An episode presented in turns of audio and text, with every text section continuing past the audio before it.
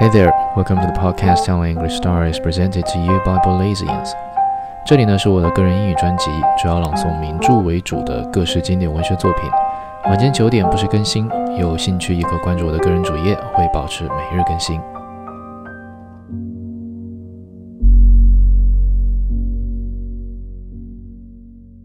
The Moon and Sixpence, Volume 30. But the bed I made up for myself was sufficiently uncomfortable to give me a wakeful night, and I thought a good deal of what the unlucky Dutchman had told me. I was not so much puzzled by Blanche Stroeve's action, for I saw in that merely the result of a physical appeal. I do not suppose she had ever really cared for her husband, and what I had taken for love was no more than the family response to caresses and comfort which in the minds of most women passes for it.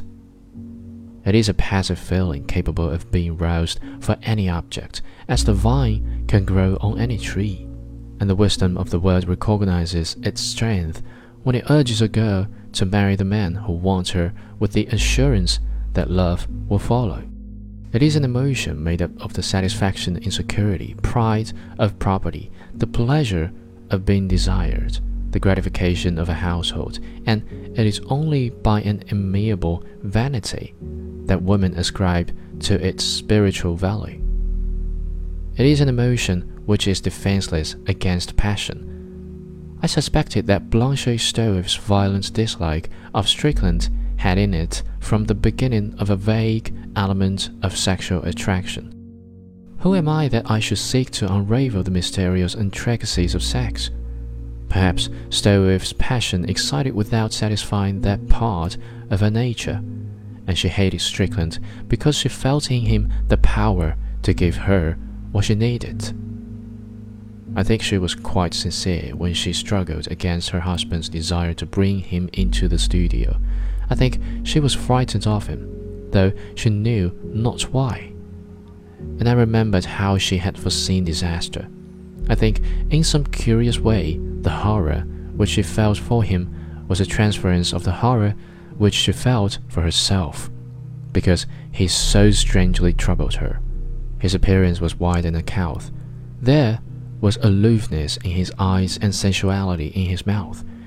He was big and strong, he gave the impression of untamed passion, and perhaps she felt in him too. That sinister element which had made me think of those wise beings of the world's early history when matter, retaining its early connection with the earth, seemed to possess yet a spirit of its own.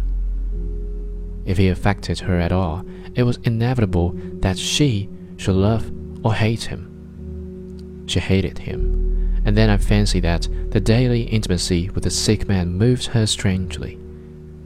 She raised his head to give him food, and it was heavy against her hand. When she had fed him, she wiped his sensual mouth and his red beard. She washed his limbs. They were covered with thick hair, and when she dried his hands, even in his weakness, they were strong and sinewy.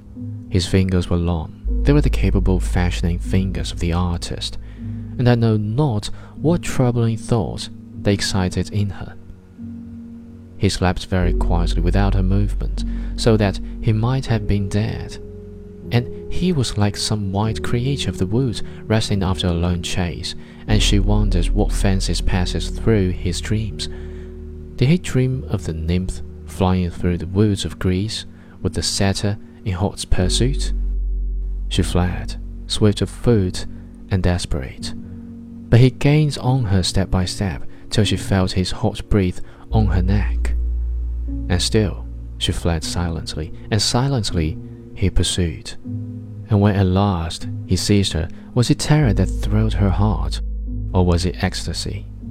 Blanche Stroeve was in the cruel grip of appetite. Perhaps she hated Strickland still, but she hungered for him and everything that had made up her life till then became of no account. She ceased to be a woman, complex, kind, and petulant, considerate, and thoughtless. She was a Maenad. She was desire. But perhaps this is very fanciful, and it may be that she was merely bored with her husband and went to Strickland out of a callous curiosity. She may have had no particular feeling for him, but succumbed to his wish from propinquity or idleness, to find then that she was powerless in a snare of her own contriving. How did I know what were the thoughts and emotions behind that placid brow or those cool grey eyes? But if one could be certain of nothing in dealing with creatures so incalculable as human beings, there were explanations of Blanche Stroeve's behavior which were, at all events, plausible.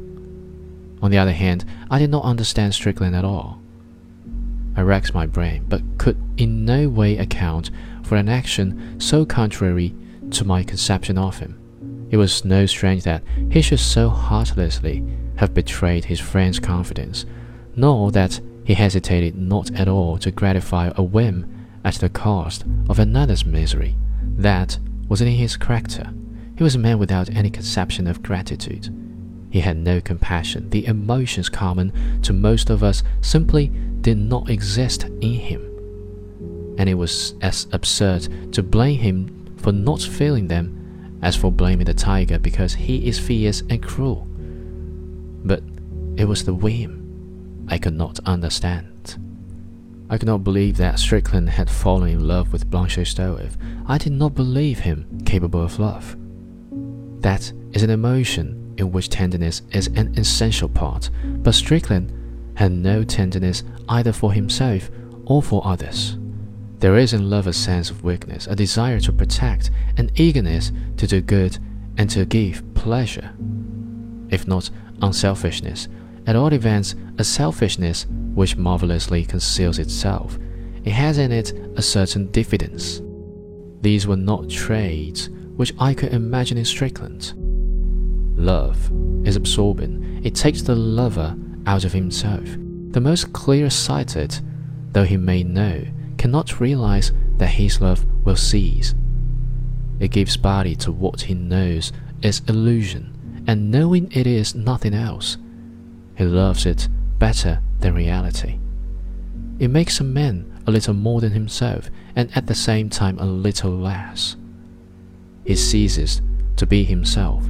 He is no longer an individual, but a thing, an instrument to some purpose foreign to his ego. Love is never quite devoid of sentimentality, and Strickland was the least inclined to that infirmity of any man I have known. I could not believe that he would ever suffer that possession of himself which love is. He could never endure a foreign yoke. I believed him capable of uprooting from his heart, though it might be with agony, so that he was left battered and unextinguished. Anything that came between himself and that uncomprehended carving that urged him constantly to he knew not what. If I have succeeded at all in giving the complicated impression that Strickland made on me, it will not seem outrageous to say that I felt he was at once too great and too small for love. But I suppose that everyone's conception of the passion is formed on his own idiosyncrasies, and it is different with every different person. A man like Strickland will love in a manner peculiar to himself. It was vain to seek the analysis of his emotion.